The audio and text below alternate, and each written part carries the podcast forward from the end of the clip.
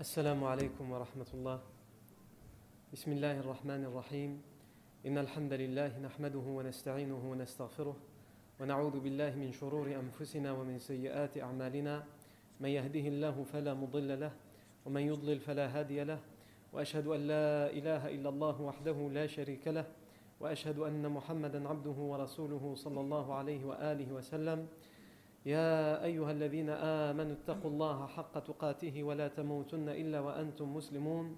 يا أيها الناس اتقوا ربكم الذي خلقكم من نفس واحدة وخلق منها زوجها وبث منهما رجالا كثيرا ونساء واتقوا الله الذي تساءلون به والأرحام إن الله كان عليكم رقيبا. يا أيها الذين آمنوا اتقوا الله وقولوا قولا سديدا. يصلح لكم أعمالكم ويغفر لكم ذنوبكم ومن يطع الله ورسوله فقد فاز فوزا عظيما ثم أما بعد La fois, la fois dernière, on s'était arrêté à la fameuse euh, rencontre entre le voyage commercial, le groupe des Arabes de la Mecque, des Quraysh, qui étaient partis en voyage commercial, et ils, ils ont rencontré un moine on va revenir en détail sur cette histoire, ça va être vraiment le sujet d'aujourd'hui. Avant ça, je fais un bref rappel de euh, ce qu'on a vu la fois dernière. La fois dernière, on a vu euh, la mort de euh, Amina bint Wahb et la mort de Abdul. La mort d'Amina bint Wahb et la mort de Abdul la, la mère du prophète Mohammed et son grand-père. Le prophète a perdu sa mère à l'âge de 6 ans, alors qu'elle était partie avec son fils Mohammed à Médine et qu'elle était sur le chemin du retour. Et deux années plus tard, il perd, elle perd, il perd plutôt son grand-père Abdul Muttalib. Qu'est-ce qu'il le récupère? Abu Talib. Puisque Abdul Muttalib laisse comme dernière volonté, parmi, toutes les, parmi les dernières volontés qu'il laisse, c'est que son fils Abu Talib doit s'en occuper comme si c'était son fils et mieux. Et comme on l'a vu, c'est ce qu'il a fait. Et c'est ce qu'il continue à faire. Et c'est ce qu'il continuera à faire plus tard, comme on le verra tout au long de la vie du prophète Mohammed, que ce soit avant ou après la révélation prophétique. Le prophète Mohammed, même s'il est très jeune, même s'il a autour de 10 ans, de 11 ans, c'est un enfant, comme on l'a dit déjà depuis sa naissance, qui se distingue par rapport aux autres enfants. Et parmi les signes qui montrent qu'il n'est pas comme les autres enfants, son grand-père l'avait remarqué. Et quand il parlait de lui, il disait Cet enfant n'est pas comme les autres, il a quelque chose que les autres n'ont pas. Sa, sa, mère de lait, Halima bint Abi elle aussi l'a remarqué. Et parmi les éléments qui font que le prophète Mohammed n'est pas un enfant comme les autres, c'est le fait qu'il a conscience qu'il est accueilli par son oncle et qu'il a le malheur d'avoir perdu son père, sa mère, son grand-père, et que son oncle a d'autres enfants et il en a beaucoup à nourrir. Et donc, il ne veut pas être l'enfant qui va être de trop. L'enfant qui va être de trop, l'enfant qui va être un fardeau. Il pense déjà comme ça. Et donc il insiste auprès de son oncle, Abu Talib, pour jouer un rôle dans la famille, un rôle, c'est-à-dire un rôle pécunier, un rôle qui va amener à partager et à subvenir aux besoins et aux charges de la famille. Et donc il va assister auprès d'Abu Talib jusqu'à ce qu'Abu Talib accepte, alors qu'il n'a que 12 ans, qu'il l'accompagne dans un voyage commercial vers le Cham, vers la Syrie, pour que dès son plus jeune âge, il commence à apprendre le, métier de commerçant. Puisqu'il avait déjà appris lorsqu'il était chez Ben Issard le métier de berger, on va revenir sur ça de toute façon, mais cette fois il va d'une certaine manière participer au voyage, donc tous les bénéfices qui seront ramenés par Abu Talib, on ne pourra pas accuser le jeune Mohammed de juste manger, de ne pas participer, il, il a participé, il pense à ça, il veut participer, il veut aider. Et en plus, ça va lui permettre d'apprendre ce métier. Et donc on a dit, quand ils vont être au début du Sham et que le voyage est encore assez long, il y a un monastère où des moines vivent. Ils ont fait vœu, comme on dit, de chasteté, d'abstinence, et ils vivent dans ce monastère. Et c'est un chemin qui est connu à côté du monastère, qui est sur une colline, le, chemin des caravanes commerciales. Les Arabes qui vont vers le Cham passent par là, quand ils reviennent du Cham, ils passent aussi par là. Et ils n'ont jamais eu affaire à ce, moine, au chef des moines de ce monastère qui s'appelle Bahira. Et pourtant, pendant ce voyage, Bahira les voit arriver. Au loin, à l'horizon, il, il, les voit dévaler la pente. Et donc, il y a un endroit pas loin de cette colline, de ce monastère, où les caravanes commerciales ont l'habitude de s'arrêter pour camper un petit peu, pour se reposer un petit peu, pour qu'ils se reposent, pour qu'ils prennent de l'eau, pour qu'ils mangent, pour que leurs bêtes vont paître et pour qu'elles pour boivent et qu'elles se reposent aussi. Le chef du monastère va descendre et là, ce récit, il y a des divergences sur le récit que je vais raconter. Est-ce qu'il est authentique? Est-ce qu'il est faible? Est-ce qu'il est sahih? Est-ce qu'il est darif ce que je vais faire, c'est que je vais d'abord raconter le récit comme il a été rapporté, sans rajouter et sans diminuer. Ensuite, on va revenir sur le récit pour essayer de l'expliquer, et ensuite, on va revenir sur les divergences qu'il y a eu entre les savants. Qu'est-ce que le récit raconte? Le récit raconte qu'alors que le professeur Sim avait 12 ans et qu'il a accompagné son oncle, Abu Talib, dans un voyage commercial, ils ont campé à côté du monastère et le moine Bahira va descendre, et alors qu'il les trouvera en train de défaire leurs bagages pour sortir leur nourriture, leur vivre, l'eau, etc., pour monter leur tente, ils viennent de s'installer. Bahira va prendre par la main le prophète Mohammed qui n'a que 12 ans, et il va leur dire Hada Sayyidul Rasul Rabbil Voici l'homme, le maître de l'univers, dans le sens le meilleur de l'humanité. C'est le messager pour tout l'univers. Celui qu'Allah Azzawajal va envoyer comme une miséricorde pour tout l'univers. Ils vont lui dire Wama. Qui te l'a dit? D'où tu sors ça? Tu étais caché dans ton monastère, tu ne nous connais pas, on ne te connaît pas. Tu n'as jamais fait preuve, d'hospitalité, de générosité envers nous d'ailleurs. Hein. ça, c'est moi qui le rajoute. J'avais dit que j'avais raconté sans rien rajouter, sans rien diminuer. Et après, revenir, euh, j'ai du mal. Hein. Donc j'essaie de revenir à mon histoire, comme, comme ce que les textes disent. Et après, euh, on mettra notre sel et nos, poivres et notre, pour donner un petit peu de goût. À ils vont lui dire Qu'est-ce qui t'a enseigné Qu'est-ce qui t'a dit ça? Il va leur dire Quand vous avez dévalé la, pente, j'ai vu les arbres et les rochers se prosterner dès que vous passiez et que c'était à son tour, que c'était l'endroit où lui passait. Les pierres se prosternaient les arbres se prosternaient. Et nous savons que les arbres et les pierres ne se prosternent que pour les prophètes. Et je le sais aussi parce que, regardez, il va leur montrer un signe sous sa nuque en leur disant c'est le signe, le sceau de la prophétie. Ce, ne sont que euh, les prophètes qui ont ce signe sous la nuque. Ensuite, Bahira va leur dire Ne quittez pas cet endroit avant que je ne sois revenu. Bahira retourne au monastère. Pourquoi Pour ramener à manger, pour offrir à manger à ces personnes, à ces voyageurs? Mais surtout, son objectif, c'est quoi? C'est d'être généreux envers le futur prophète. C'est ça son objectif. Et la preuve, c'est que quand il va revenir, il va leur offrir à manger, il va voir que le Mohammed, l'enfant, n'est pas présent. Il va leur dire Où est-il?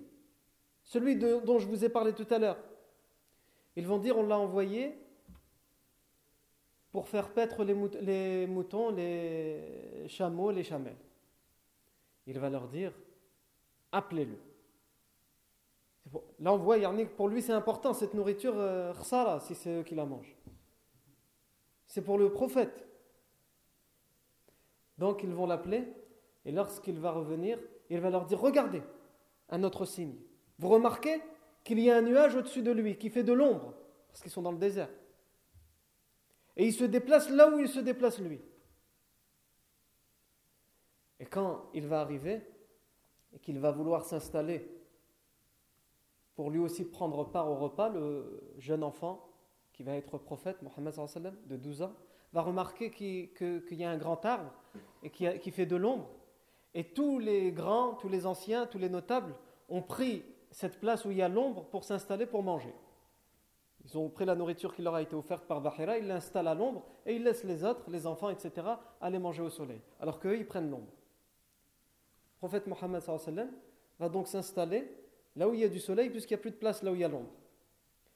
Et l'ombre va se déplacer pour couvrir le prophète Mohammed Et le moine va le remarquer aussi. Parce qu'il scrute. Si les Arabes ne le remarquent pas, c'est parce que ce pas des choses qui se font comme ça tout de suite. C'est petit à petit, et lui, il surveille. Et il voit petit à petit cette, ombre bouger. Et il voit qu'au-dessus, il y a des nuages, mais en particulier un nuage qui fait de l'ombre sur le prophète Mohammed. Donc c'est pas flagrant, mais ça, ne peut être que flagrant pour celui qui vraiment surveille et scrute. Et c'était le cas du moine. Et ensuite, alors qu'ils ont fini de manger, il va leur dire S'il vous plaît, écoutez-moi. Ne prenez pas avec vous cet enfant vers le chien. C'est trop dangereux pour lui. Les Romains, les Romains savent qu'il y a un prophète qui doit bientôt arriver, et sans aucun doute que s'ils le reconnaissent, et ils le reconnaîtront par le signe de la prophétie et par tous les signes qui l'accompagnent, comme les arbres qui se prosternent, comme le nuage, etc., comme l'ombre, s'ils le reconnaissent, certains parmi les Romains pourraient lui vouloir du tort. Alors il ne faut pas continuer votre voyage, retournez. Et alors qu'il est encore en train de discuter avec eux et d'essayer de le convaincre, une brigade de sept soldats romains arrive. Ils arrivent et ils leur disent D'où venez-vous? Ils disent On vient de la péninsule arabique et on va vers le Cham pour un, euh, voyage commercial. Bahira, c'est lui qui va prendre la parole et il va leur dire Vous, qu'est-ce que vous voulez? Je suis le chef des moines de ce monastère. Qu'est-ce que vous voulez? Pourquoi êtes-vous venu jusqu'ici, jusqu'aux confins de la limite de l'Empire byzantin, de l'Empire romain? Ils vont dire Nous avons été envoyés, nous, et bien d'autres brigades, sur tous les chemins qui ramènent du sud de la péninsule arabique. Parce que nous avons été prévenus par les devins que c'est pendant ce mois que va probablement sortir par une de ces routes celui qui sera bientôt prophète. Et nous avons ordre du palais d'essayer de le reconnaître, de le trouver, de le capturer et de le livrer au palais. Bahira va leur dire Vous croyez en Dieu? Ils vont répondre Oui, on croit en Dieu. Répondez-moi sincèrement. Si ce que vous dites est vrai, s'il y a un prophète qui doit arriver par ces chemins, qui l'envoie C'est Dieu. Ils vont dire Oui, évidemment, c'est Dieu. Est-ce que vous pensez que l'humanité pourrait faire quoi que ce soit contre cet homme si c'est Dieu qui a décidé de l'envoyer? Ils vont répondre en toute logique Non. Est-ce que vous voulez être la cause de ceux qui vont combattre la volonté de Dieu et le décret de Dieu alors que vous savez à l'avance que c'est impossible? Ils vont dire non. Il va leur dire Bahira, alors que Bahira sait pertinemment que le prophète sallam est là. Il va leur dire alors jurez-moi et prêtez-moi serment d'allégeance que vous ne ferez jamais partie de ceux qui vont essayer d'aller à l'encontre de la volonté de Dieu, du décret divin. Et vont lui jurer prêter serment d'allégeance. Et il va leur dire retournez d'où vous êtes venus. Et ils vont repartir. Ensuite, Bahira va dire aux Arabes Vous voyez ce que je vous disais? Qui est le responsable de cet enfant? Qui est son tuteur? Abu Talib va dire C'est moi. Il va parler avec Abu Talib et va dire Si tu l'aimes, il faut que tu retournes à la Mecque. C'est très dangereux. Les Romains l'attendent, et ils le cherchent même, c'est pas juste qu'ils l'attendent. Et ne parlons pas des Juifs. Abu Talib va être convaincu. Et là, je cite toujours le texte. Le texte dit Abu Bakr va envoyer le prophète Mohammed avec Bilal pour retourner à la Mecque. Le récit s'arrête là. Tout d'abord, avant de venir sur l'authenticité ou la faiblesse de la chaîne de transmission, on voit qu'est-ce que ça nous apporte ce texte. Il nous apporte tout d'abord les signes de la prophétie. Il nous apporte les signes de la prophétie. Comment le prophète enfin, la faune et la fleur le reconnaissent. Les pierres, ce qui est solide, le reconnaissent et se prosternent devant lui. Alors évidemment, ce n'est pas une prosternation comme nous, on se prosterne, mais il se prosterne. C'est une façon de remercier Allah de saluer le prophète et de remercier Allah pour avoir envoyé ce prophète. Les arbres. Les arbres font en sorte que leur ombre protège le prophète Mohammed. Les nuages veulent être au service du prophète Mohammed en faisant en sorte que leur ombre protège et couvre le prophète Mohammed. On a aussi ce moine qui l'a remarqué. Mais pourquoi il l'a remarqué? Parce qu'il scrute et il surveille. Et il sait, il sait, et ça on va y revenir tout à l'heure, Inch'Allah, il sait que un nouveau prophète et le dernier des prophètes doit bientôt apparaître. Il va bientôt arriver. Et c'est pour ça qu'il regarde le chemin. Pour essayer de reconnaître. Et là, pour lui, c'est flagrant. Quelqu'un qui sait, qui attend, il voit les rochers bouger, les, les arbres bouger, comme s'ils se prosternaient, comme s'ils s'inclinaient. Il voit ces nuages qui le suivent. L'ombre qui bouge pour cet enfant. Et donc il l'a reconnu. Et la confirmation, c'était le sceau, le signe de la prophétie sous sa nuque. Et la dernière chose que j'avais oublié de citer dans le texte, c'est que Bahira va donner des gâteaux, il va retourner au monastère, il va prendre des gâteaux et de l'huile, et va les offrir au prophète Mohammed pour qu'il puisse les manger sur, le chemin du retour qui va être long. Par générosité et par, par euh, bonté envers cet enfant qui va bientôt être le dernier des prophètes.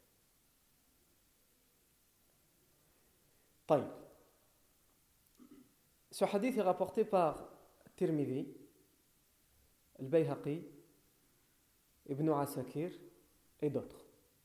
Rapporté, ça ne veut pas dire qu'ils l'ont authentifié, ils l'ont rapporté, avec une chaîne de transmission. Mais est-ce qu'il est authentique ou non À ce moment-là, il faut voir les muhaddiths qui ont étudié la chaîne de transmission, est-ce qu'ils l'ont authentifié ou non Et ici, on a un débat entre les savants. Certes, la majorité l'ont authentifié, mais il y a de grandes pointures dans le hadith qui l'affaiblissent et qui ont de forts arguments. Ceux qui, on va citer par exemple ceux qui l'ont authentifié, il y a Tirmidhi lui-même qui l'a authentifié, il, y a l'imam al-Jazari, il y a Ibn Sayyid nas il y a l'imam Ibn Hajar al-Asqalani, et il y a parmi les contemporains l'Albani rahimahumullah qui l'ont authentifié. Parmi ceux qui l'ont affaibli, parmi la minorité qui l'ont affaibli, il y a le grand, la grande pointure dans le hadith, al qui lui l'a affaibli.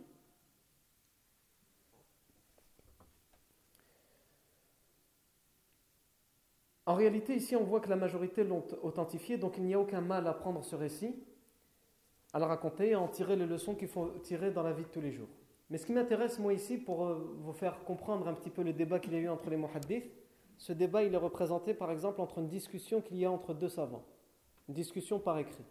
Vous savez que le, savant Mohamed al-Ghazali, qui est mort au siècle dernier, Mohamed al-Ghazali a écrit un livre qui s'appelle Fiqh al-Sira, le fiqh de la Sira de la biographie.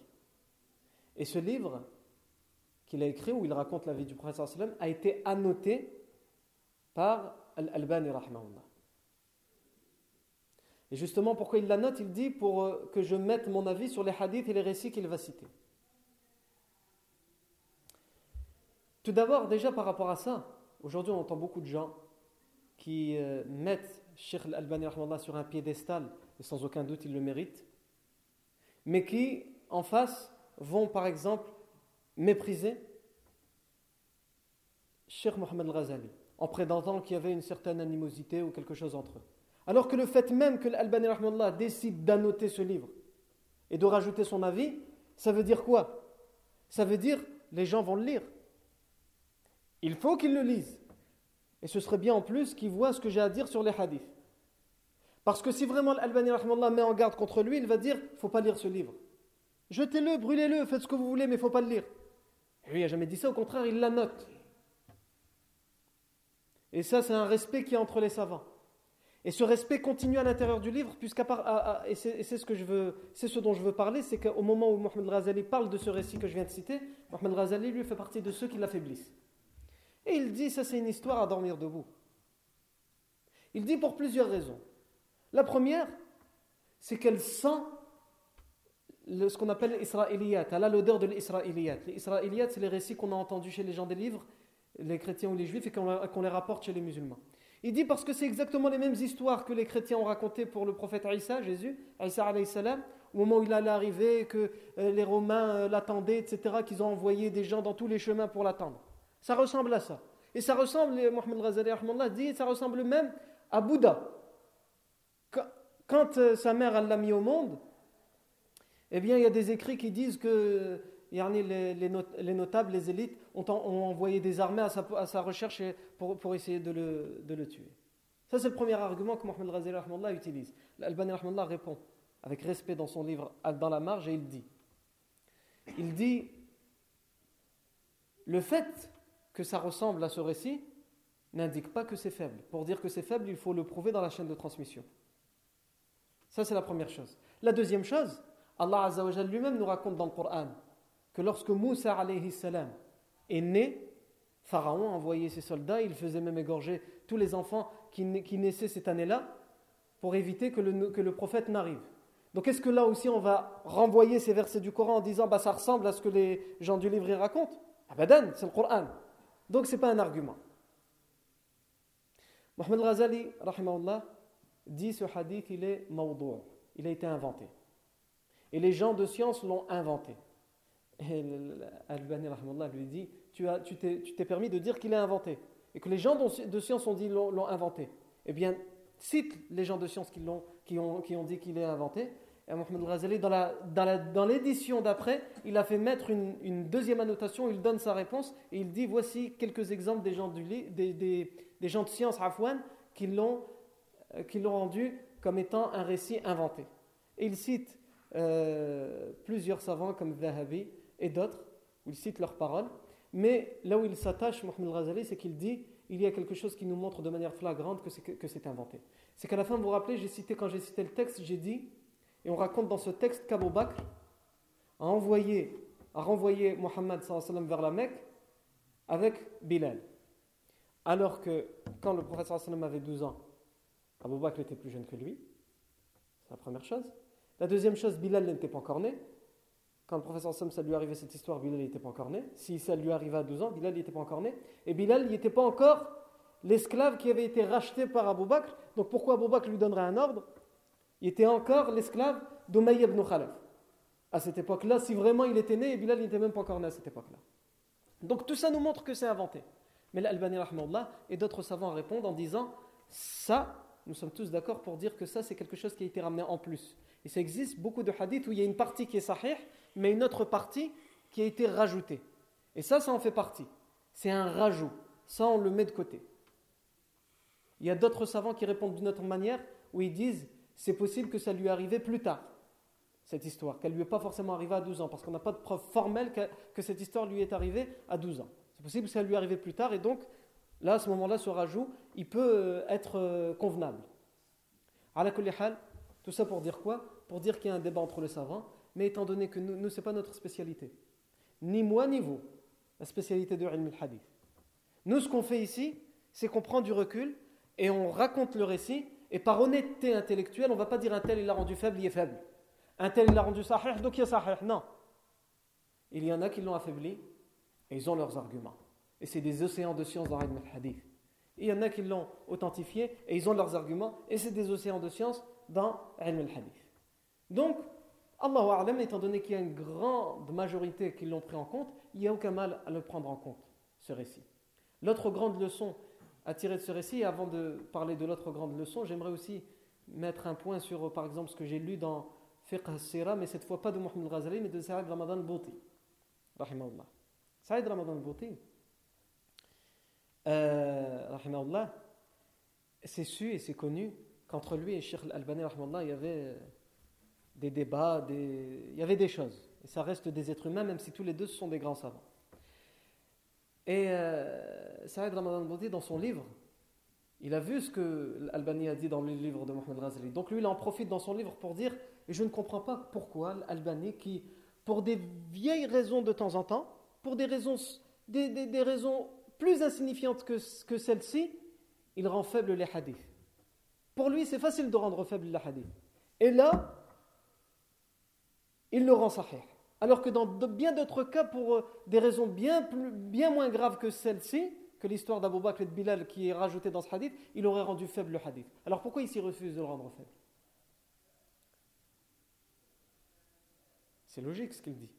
En réalité, ce n'est pas, pas recevable d'abord parce qu'on sait qu'entre lui et l'Albanie il y avait quelque chose. Donc c'était peut-être pas forcément euh, vraiment euh, dans la science qu'il voulait, qu'il voulait parler.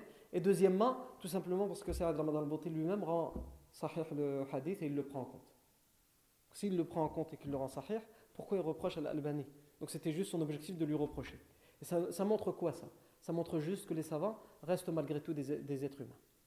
Ce pas des prophètes, ils ne sont pas infaillibles. Ça reste des êtres humains. Il faut faire très attention. Quelquefois, on peut entendre une parole, voir un acte d'un savant, on se dit, mais comment ça se fait qu'il a dit ça ou comment ça se fait qu'il a fait ça? C'est pas possible. Si, c'est possible, c'est un être humain. Il aurait dû s'en priver de cette parole ou de cette action parce que c'est un savant, mais c'est un être humain. C'est pas un prophète, c'est pas un ange. La grande leçon à tirer de cette histoire, comme on l'a dit, c'est que le prophète sallam arrive à une époque où, d'une certaine manière, tout le monde l'attend, sauf les idolâtres, sauf les Arabes. Tout le monde l'attend, les Romains, les Juifs, tout le monde l'attend. Même les devins. Alors vous allez me dire, met les devins connaissent pas le, le raïb, connaissent pas le monde de l'invisible, connaissent pas l'avenir. Comment ils ont pu informer les juifs ou, euh, les prêtres, etc. Les devins, ils travaillent avec les shayatins. Et sans aucun doute que shaitan, qu'il il est au courant. Il veut surtout pas qu'il arrive, ce dernier des prophètes, le meilleur des prophètes. Donc il va tout faire pour lâcher ces informations et pour faire en sorte que ces brigades romaines soient envoyées pour récupérer le prophète et le capturer et lui faire du tort.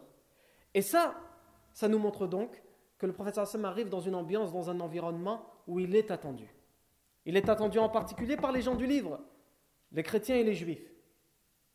Comme l'exemple qu'on a eu dans cette histoire, et comme aussi par exemple les juifs qui habitent à Médine, avant l'émigration du prophète sallam, et même à cette époque-là dont, on est en train de parler, au moment où le prophète sallam a 12 ans, les juifs de Médine ne cessent et n'arrêtent pas de se vanter auprès des deux tribus arabes de Médine, Al-Aws et Al-Khazraj, en leur disant bientôt le dernier des prophètes va arriver.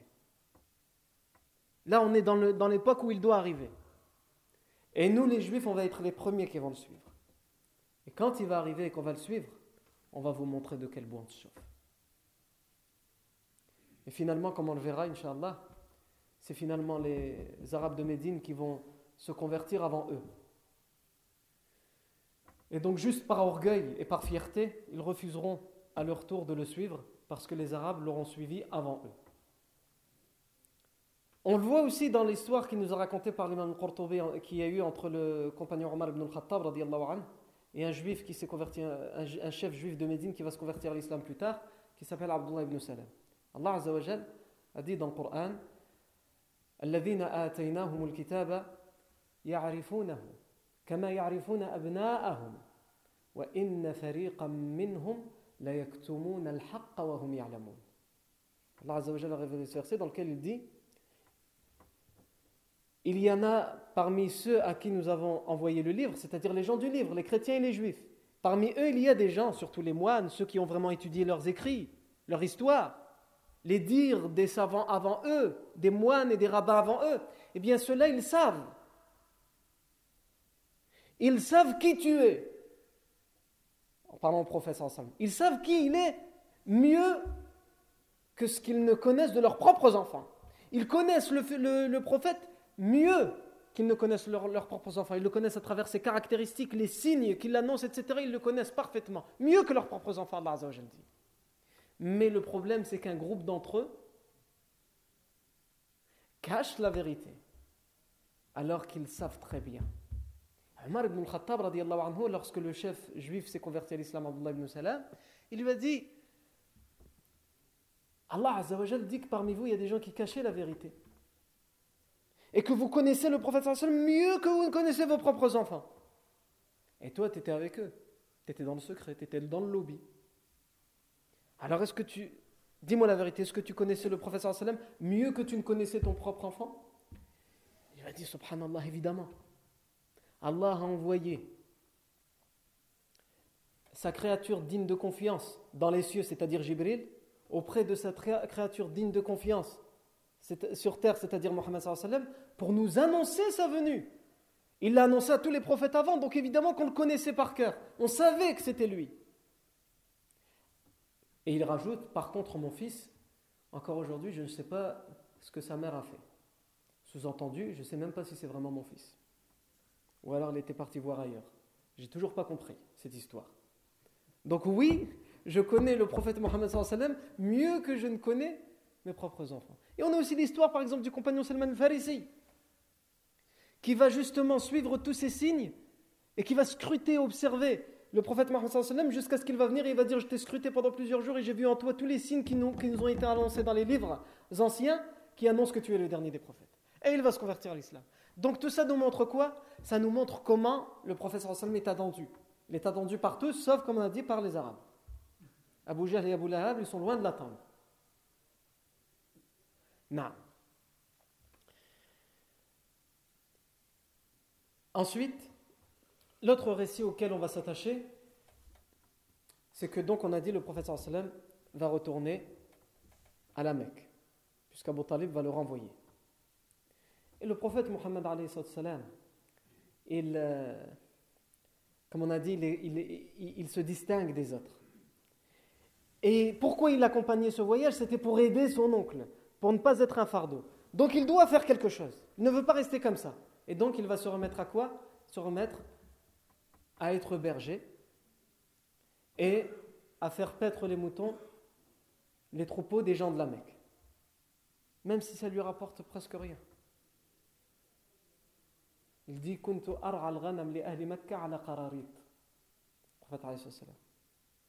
Il dit quand j'étais jeune, quand j'étais enfant, quand j'étais adolescent, j'étais berger pour, pour les troupeaux des gens de la Mecque. J'avais des troupeaux et ils engageaient des bergers, des enfants. En échange, j'avais le quelques qararit. Le qararit, c'est quoi? Un qirat, c'est quoi? C'est un sixième, le sixième d'un, d'un dirham. C'est-à-dire, c'était quelques centimes. On me balançait quelques centimes pour rester plusieurs jours avec les troupeaux et les faire paître et les faire euh, euh, les engraisser, etc. Mais il fallait qu'il le fasse. Parce qu'il ne voulait pas, comme on a dit, être juste quelqu'un qui était de plus, en plus à la charge parmi tous les enfants qu'Abu Talib avait.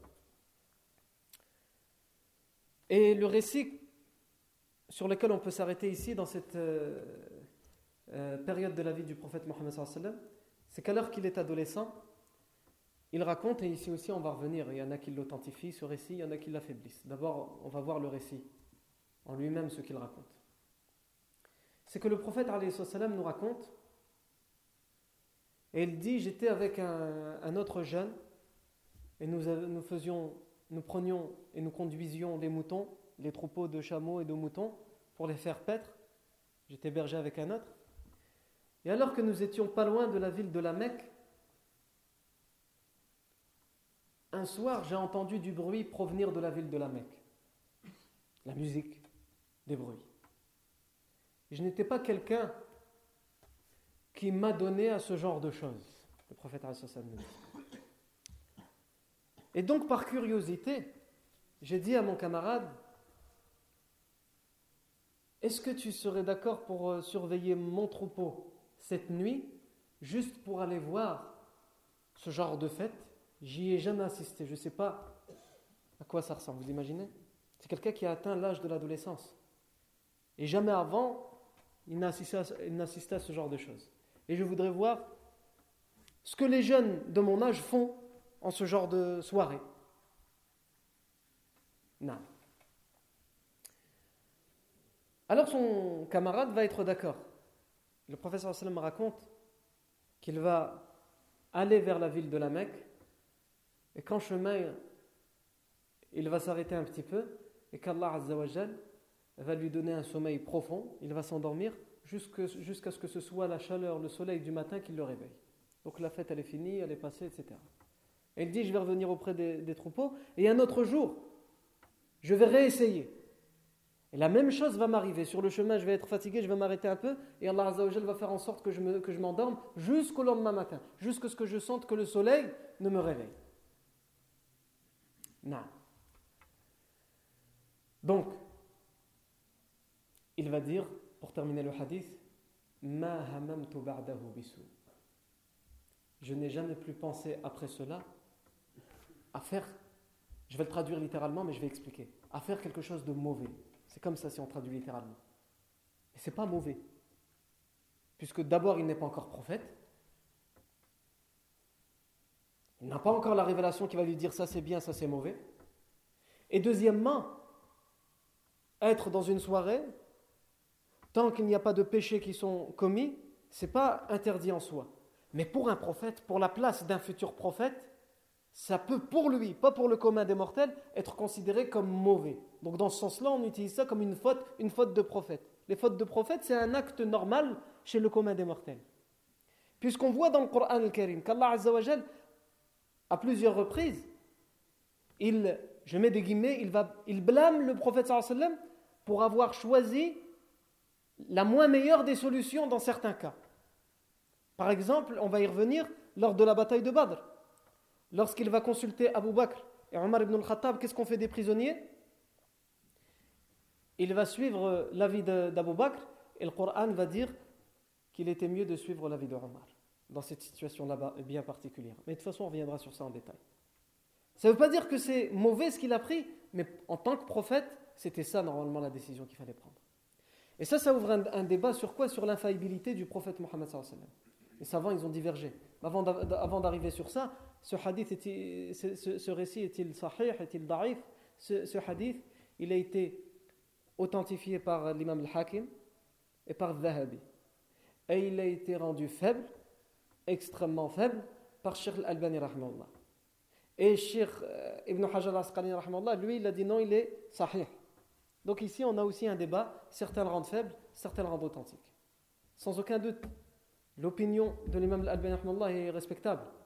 Mais quand on a un océan de science comme Ibn Hajar al-Asqalani dans la science du hadith qui dit, il a dit euh, Rijaluhu fiqat. Hadithun hasan, muttasil, wa rijaluhu fiqat. C'est un hadith qui est bon, la chaîne de transmission est jugée bonne, c'est Ibn Hajar al-Asqalani. C'est pas n'importe qui, comme on a dit, c'est vraiment une, une, des plus grandes pointures dans le hadith que notre histoire a connue. Il dit c'est un hadith qui est jugé bon, et qui, la chaîne de transmission, il n'y a pas de coupure dedans, et les hommes, les narrateurs dans cette chaîne de transmission sont tous des gens dignes de confiance. Ils ne mentent pas, ils n'avaient pas de problème de mémoire, puisqu'on pouvait rendre un hadith faible si on voyait qu'une personne dedans. Ils mentaient pas, mais de temps en temps, ils disaient des choses alors qu'il n'avait pas entendu ça où il oubliait des choses. Donc là, on rendait le hadith faible. Et ces gens-là n'ont pas ce genre de, choses qui rendent faible le hadith. Donc le récit, on peut le prendre en compte. Et ça, ça ouvre un débat, comme on a dit, sur l'infaillibilité du prophète. Le prophète est-il infaillible? Il faut tout d'abord savoir que l'infaillibilité parfaite n'appartient qu'à Allah Azzawajal, à personne d'autre. Le prophète sallam reste un être humain. ce, ce, récit nous montre ça. Il nous montre que quand il était adolescent, le prophète sallam, il était un être humain comme les autres. Il était un jeune comme les autres. Et il avait les pensées que tous les autres jeunes avaient, même s'il se distinguait par rapport à tous les autres jeunes. Et ça, ici, Saïd Ramadan al-Bouti dit quelque chose de très intéressant lorsqu'il s'arrête sur ça. Il dit, et ça c'est très, très important qu'il était comme ça. Pourquoi? Parce que si on nous dit le prophète sallam était là, mais il était d'une certaine manière infaillible, il est né, il était un être humain, mais c'était comme un ange il ne pensait pas à ces choses-là, il ne pouvait pas les commettre, etc., etc., etc., tout ce qu'on veut. Il dit, eh bien, les êtres humains auraient pu dire, mais comment on va le suivre comme modèle? Parce que de toute façon, il n'est pas comme nous. Non, Allah envoie un être humain, qui est le meilleur des êtres humains. Certes, mais un être humain, qui ne fait pas ce que n'importe quel être humain va faire, c'est-à-dire n'importe quoi ou le mal, etc. Parce que justement, il est le meilleur des êtres humains et il nous montre que tout en étant être humain, c'est possible. C'est possible d'atteindre un degré où on évite les péchés. Et donc ça ouvre ce débat sur l'infaillibilité du prophète Mohammed sallallahu qu'on va pas venir sur ce que les sectes disent, que ceci, non, on va s'attacher juste aux sunnites, al-sunnah ou al-jama'a. Al-sunnah ou al-jama'a sont tous d'accord et unanimes pour dire que le prophète sallallahu est unanime. Il est ma'soum en ce qui concerne tablir da'wa, la transmission de la da'wa, du message. Tout ce qui concerne la révélation du Coran, les hadiths, etc., qui ont un rapport avec la religion, le prophète sallallahu est infaillible. Ils sont unanimes les savants pour dire ça. Évidemment. C'est-à-dire qu'il ne peut pas se tromper, il ne peut pas commettre de faute dans son rôle, dans sa mission de transmettre, de transmettre le, message. Et ensuite, ils ont divergé sur le reste, mais l'avis le plus probable est de dire que le prophète sallam, son infaillibilité, elle concerne, comme on l'a dit, la transmission du message, et que le prophète sallam gagne une autre infaillibilité, mais cette infaillibilité de transmettre le message, elle n'arrive qu'au moment où il a la révélation. Donc avant ça, il est comme tous les êtres humains. Mais ça ne veut pas dire qu'il commet les grands péchés. Allah a choisi le meilleur. Et s'il a choisi le meilleur, c'est que justement, il ne s'adonne pas aux péchés, aux grands péchés, même aux petits péchés. Et même aux choses qui ont l'air de rien, mais qui en réalité sont des mauvais caractères. Ils en, ont, ils, en sont euh, les prophètes, et en particulier le prophète Mohammed. Mais il arrive que le prophète puisse faire quelque chose qu'il n'aurait pas dû dans le sens du prophète, comme je l'ai dit tout à l'heure.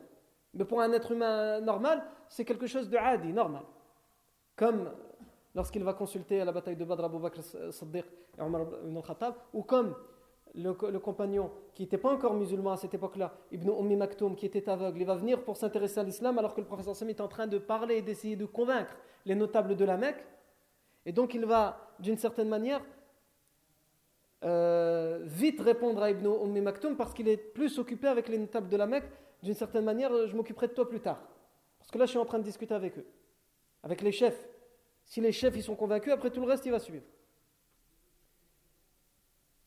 Et le, Allah Azzawajal a révélé en ce sens euh, dans le Coran Il a froncé les sourcils et il s'est détourné, sous-entendu, d'Ibn Maktoum, Ummi Maktoum, l'aveugle. Ça ne veut pas dire qu'il a commis une faute dans le sens de la faute, mais en tant que prophète, ce n'était pas ce qu'il fallait faire. Et le prophète Allah Azzawajal le dit. Et là aussi où il y a unanimité, ça c'est très important, c'est que sur ces, choses, à propos desquelles on parle, où on dit que le prophète peut les commettre, c'est que tout de suite le Coran vient et rappelle à l'ordre. Et qu'après ça, une infaillibilité pour le prophète arrive, c'est-à-dire que cette faute, entre guillemets, pour le prophète, cette faute, quand elle est commise et qu'elle a été révélée par le Coran, il est impossible de croire que le prophète va la refaire. Le commun des mortels, on commet un péché. Ah, je ne savais pas que c'était un péché. Quelqu'un vient et te dit écoute, tu as commis un péché, c'est très grave, voilà le hadith, voilà le verset, voilà ce qu'ils disent. Taïb, je me repens et je ne vais plus recommencer. Mais c'est possible qu'il recommence quand même. Parce qu'il n'est pas infaillible dans ce sens-là. Mais dans ce sens-là, le prophète sallam est infaillible, c'est-à-dire quand il a été averti sur le fait que ça, en tant que prophète, il ne fallait pas qu'il fasse ça, il ne le refait plus son, repentir de prophète, encore une fois, pour le rester à l'échelle de prophète, est parfait et total. Non. Donc, pour résumer, même si les savants ils parlent de l'Aïsma et ils débattent sur ce sujet pendant des pages et des pages, pour résumer, c'est ce qu'on va dire à propos de l'Aïsma parce que ça ouvre ce débat, le récit qu'on a, euh, a cité. Ensuite, et on s'arrêtera là-dessus, c'est qu'il nous reste encore des choses à voir sur ce récit. C'est qu'il était berger, professeur Salam. Et il a même dit, il a même dit tous les prophètes avant moi qui ont été envoyés, ils ont été envoyés, ils étaient bergers. Donc on sent, quand le prophète Hassan dit J'ai été berger, les compagnons lui demandent Est-ce que tu as été berger? Naam, j'ai été berger.